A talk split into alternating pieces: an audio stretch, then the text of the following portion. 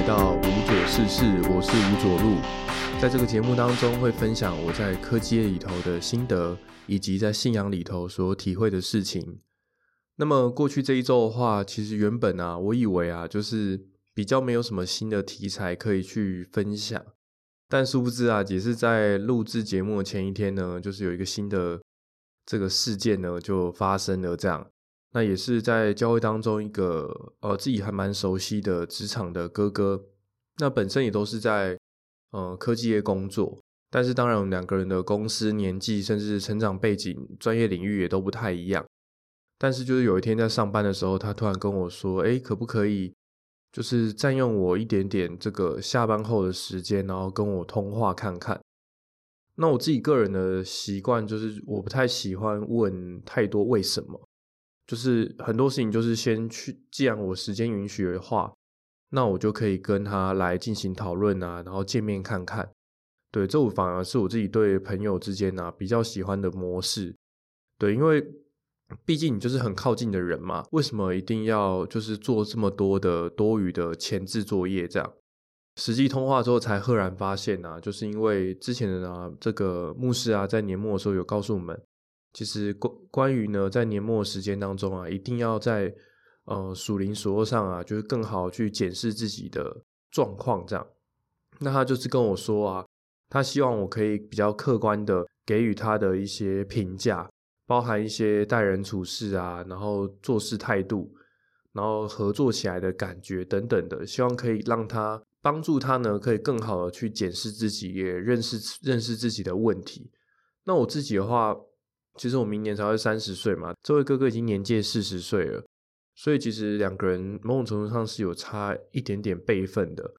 然后他自己提出这个邀约之后啊，我也在当下呢，就是花了一些时间去思考。然后他给我一个评分的表格，希望我针对他提供的这些项目去评分。这样，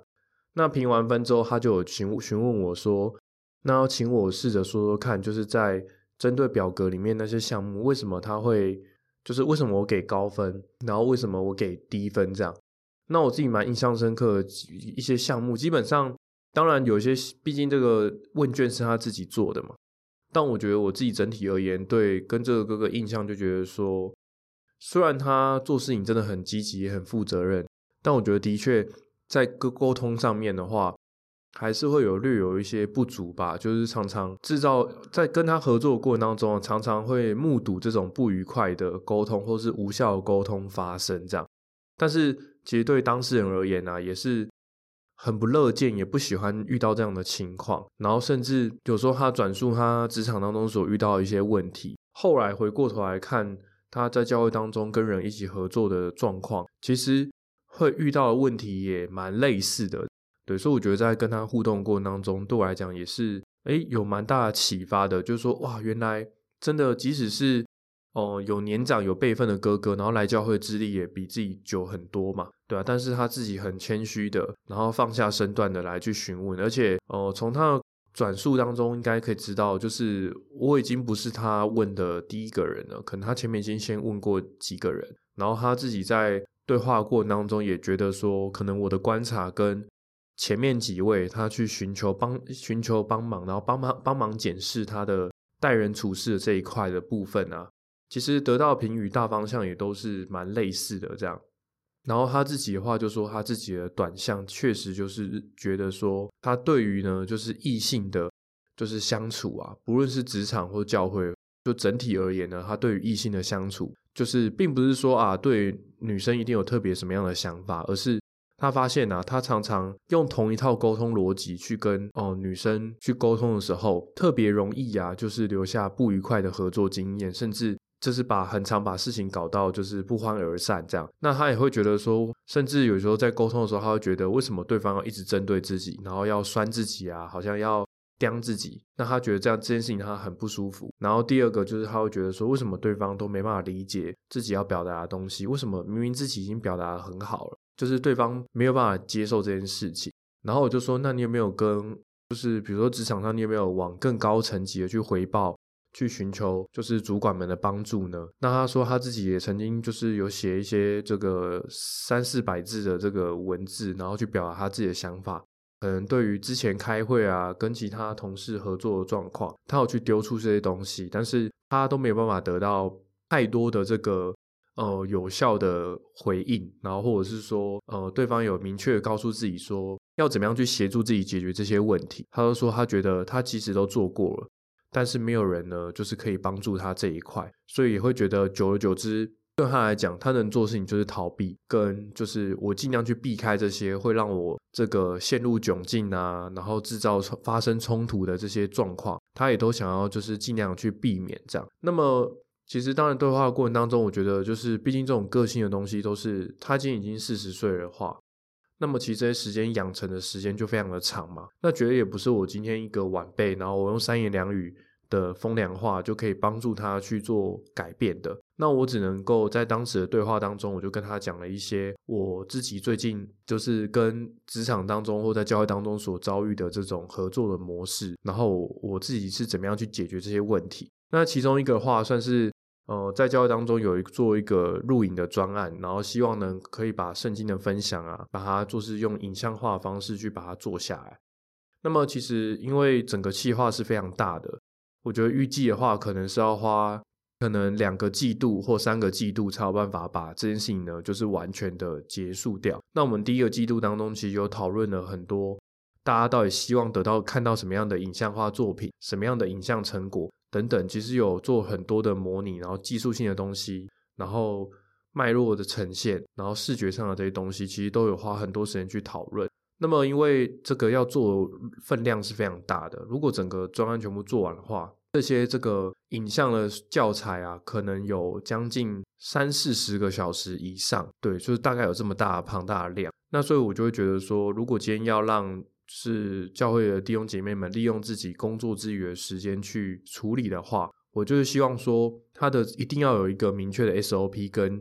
简化的流程，可以让大家去依循，然后可以快速的去处理这个问题。这个是我觉得在执行这个专案的时候，我自己的一个初衷，也觉得说，其实我也是，毕竟以前也有做过拍照啊、录影啊、剪辑啊，其实这些专案的产出一条龙的部分啊，基本上我都有经历过，所以也蛮能够同理，就是一边上班然后下班之后又要帮忙教做教会的事情的这种心情，所以我就很多的时候去跟这个一起负责这一位嗯姐妹呢去沟通说，哎，我希望啊你可以。就是用什么样方式去做？那其实因为我自己是我自己个人，因为上班比较忙碌嘛，我的习惯就是会先把我想要讲的话先打在这个手机的记事本当中，然后再利用抽空的时候啊，把这些这个要回给对方的讯息啊，就回给对方。也许是一个五十字、一百字，甚至多一点，可能到两百字的一个文字讯息贴给对方，然后告诉对方说，希望你可以做一二三这三点，然后你要注意的事项有几点，大概会写类似这样这样的内容。可是哦，虽然我是全心全意的为了对方去着想，可是实际上啊，当我把这些讯息发送出去之后啊，对方却直接告诉我说，他觉得我的用字让他觉得很不舒服，然后也觉得很有压力。如果可以的话，他们可我们可以约一个时间用电话方式来沟通。那这件事情其实是让我蛮冲击的，因为这段期间当中沟通的期间里头啊，我们并不是没有在现实当中实体见面过。实体见面去讨论这件事情，甚至稍微提到有这件事情的时候啊，其实整个气氛是蛮轻松的，而且我们也绝对不是第一次合作，过程当中至少也有合作个三五次左右的这个合作机会。我自己的想法是，哎，其实我们应该都够了解彼此吧，对啊，所以我就觉得说，那我很直白的去表达我的需求，甚至嗯，我也觉得说我都是为了对方设想，为了对方好啊，去提出这些规划。对啊，但是对方呢，却是用嗯，他用用他自己的理解啊，或者他自己认为的过去做事情的方式去做，以至于他做起来很辛苦，然后这个想要预期的这个进度啊，也永远都赶不上。这样，后来借由电话沟通之后啊，才比较能够去同理这个双方的立场，然后也让整个活动啊，就是推推动的整个细化呢，就是推动的变得更加的顺利。对，所以我觉得。这算是我进来也因为工作真的很忙碌嘛，对，所以我觉得在跟异性上的沟通里面呢，一个蛮印象深刻的经验，就是因为文字是不带有情感的，这样对，所以如果透过口头的沟通啊，我觉得在这一块当中反而是现代人比较容易缺乏的，因为毕竟现在的赖啊，然后聊天软体、社群软体实在太方便了，其实绝大多数的时候大家还是倾向纯文字的沟通，但是我觉得如果有机会的话，能够用口头方式去表达。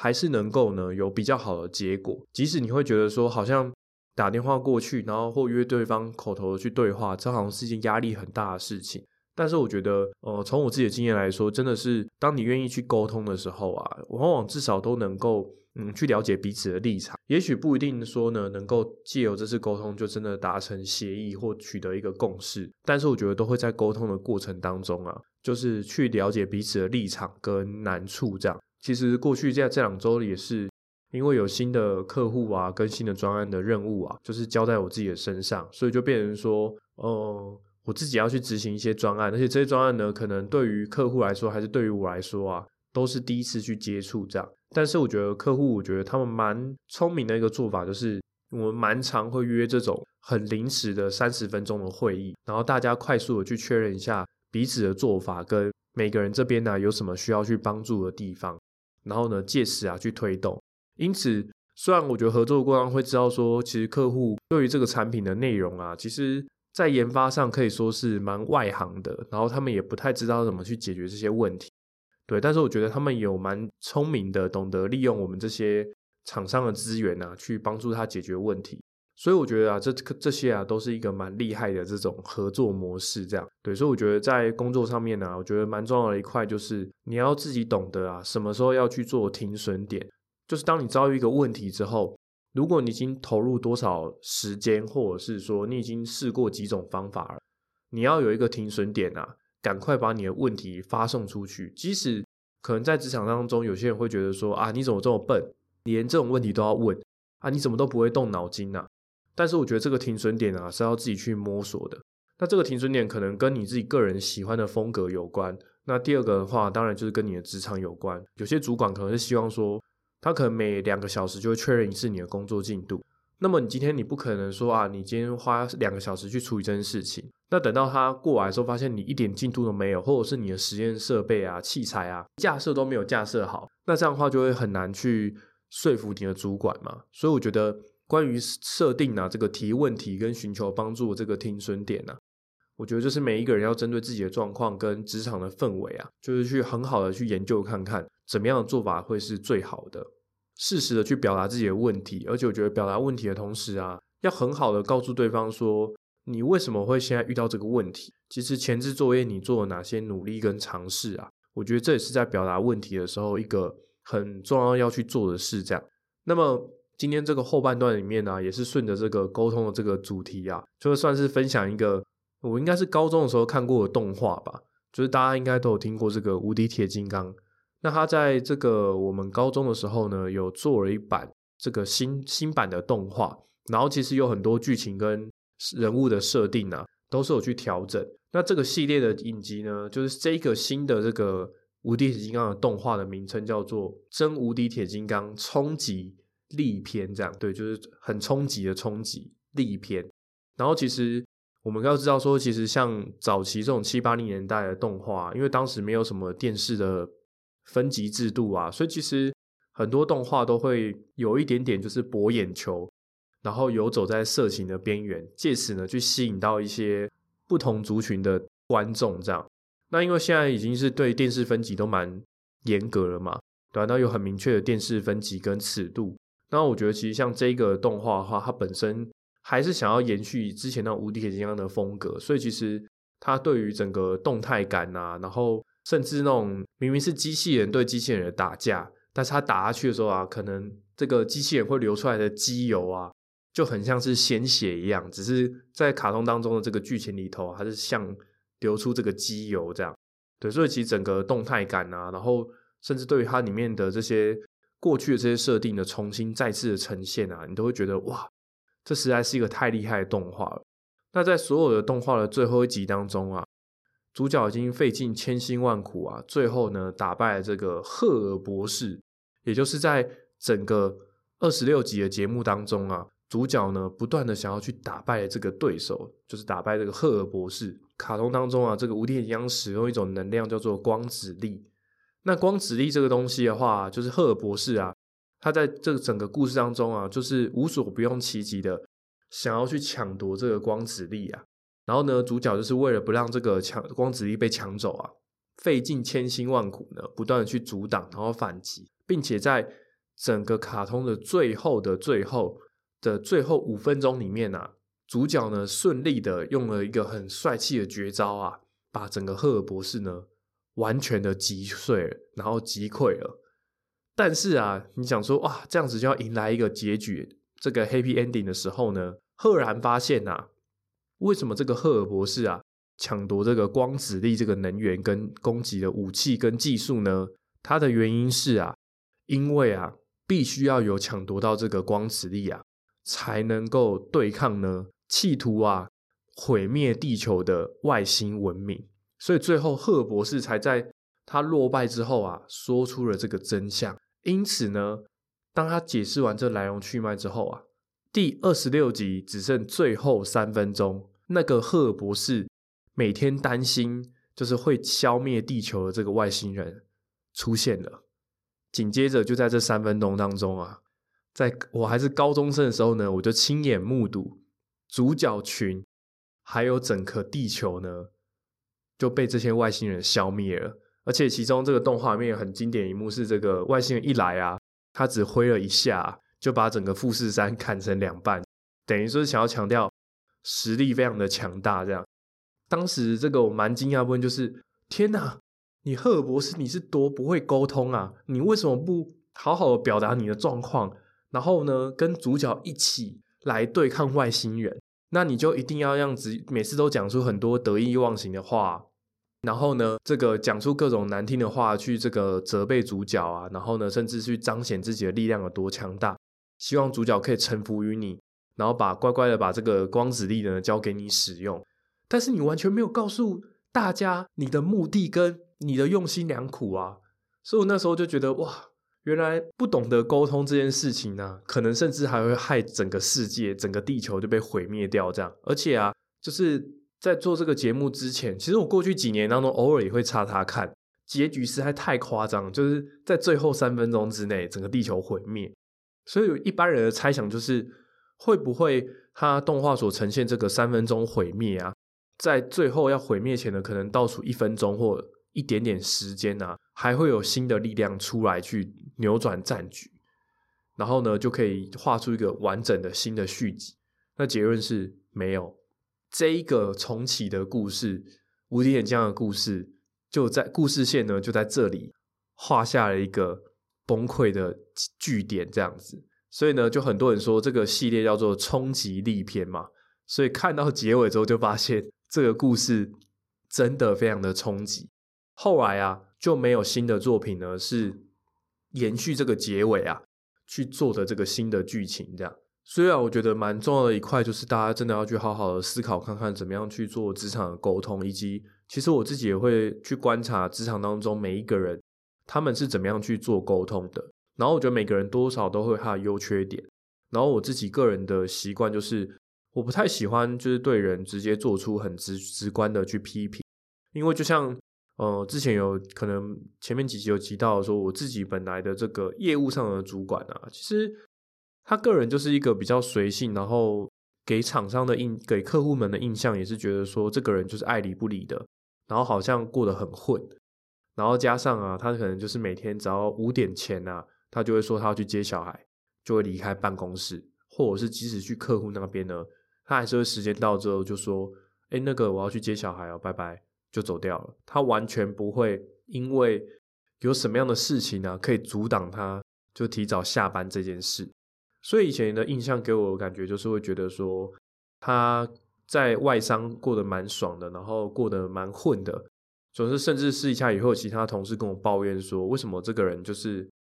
这么吊儿郎当，然后还可以就是还得到老板的认定这样。对，但是我觉得实际上到职跟他相处久了之后，才慢慢发现说，其实。像这个人为什么他会得到老板的认定？其实很大原因是因为啊，他把他绝大多数的精力去解决那些最困难，然后对于专案的推动啊，就是最有帮助的问题。他那些问题的困难程度是，他本身是一个软体工程师，他要自己去做硬体的实验，架设实验设备、器材分析，然后完自己写程式码，最后呢，把这些东西全部都完整的做完之后呢。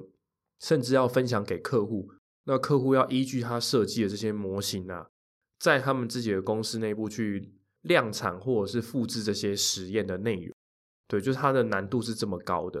那对他来讲啊，虽然这才是最重要要去做的事情，因此啊，有很多鸡毛蒜皮的事情一直挂在他身上啊，他是连看都不会看，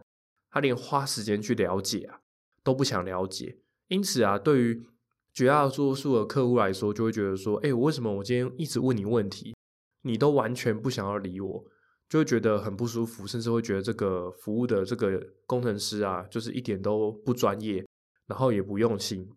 可是站他的立场来讲，他有他自己职场当中想要去做的事情，跟如果他今天要做这么多鸡毛蒜皮的事情啊，坦白讲，他根本就没有办法专心的把这么困难的实验啊，然后软硬体，然后各种东西全部都结合在一起的东西把它做出来。所以那一天我看到他最后自己默默做出来那一个整套设备的时候，我是真的觉得非常惊讶的，就觉得天呐，也太厉害了吧？对啊，就这个难度。并不是只是我动动嘴巴，然后写写程式而已，而是真的是各方面的背景啊、专长都需要有，才能够做出来。也难怪，就是他现在其实是一个资深的主任工程师。对，就我觉得反而能够理解这这一点。对啊，所以我觉得虽然每个人的工作方式跟态度都不太一样，但是啊，我觉得就是从这一点的角度出发的话，我是可以去慢慢的去理解跟欣赏每一个人的职场的态度。所以回到一开始的这个教会的哥哥也是，其实我在他的对谈当中也是希望他去理解一件事情，就是说，我我会觉得说有时候他太过太容易去抱怨，或者是太容易去羡慕别人，然后或者是呢就是自曝其短，就说啊，反正我就是怎么样子，我就这样子。但我觉得其实每一个人都是很努力的想要去克服这些问题，甚至是不论年纪啊，或者是说不论身份，其实每个人都是很努力的来去克服这些问题。所以我会鼓励他说，其实他是有机会去克服这些问题，是有机会把这些事情做得更好的。就是希望呢，他不要轻易的放弃，这样就是给他这样子的方向。所以这算是呢这一周当中啊，本来不知道要录什么，然后又想了一些小主题这样，但意外的就得到了一个新的这个关于职场沟通、人际沟通的一个蛮深的这个体会跟故事的。那接下来的话，我们就进入今天圣经的环节。今天想要分分享的是真言书的十五章一节，圣经的经文说：“回答柔和，使怒消退；言语暴力，触动怒气。”那么，我觉得也是，就如同今天所说的这些这个分享的内容也是一样，就是你要怎么样去好好的沟通啊，然后让别人愿意帮助你啊。我觉得这也是一个蛮重要的智慧的。然后有的时候真的是因为我们没有好好的表达，即使我们说的东西是有道理，然后就像我刚才前面提的，我自己的合作经验也是一样，其实。我讲每一个东西，真的是为对方好啊，然后是有道理的。可是没有正确的去表达的时候啊，我觉得反而是会让对方啊，就是自己的那个内心的门啊，变得更加的紧闭，然后拒绝跟你沟通啊。那我觉得过程当中，其实误会就会变得更加的这个加深，这样，然后隔阂变得越来越重。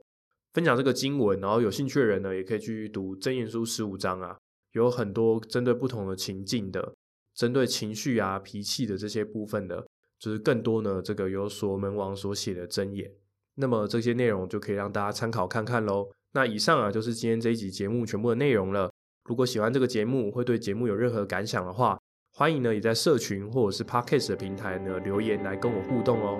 那我是吴佐路，我们就下集再见喽，拜拜。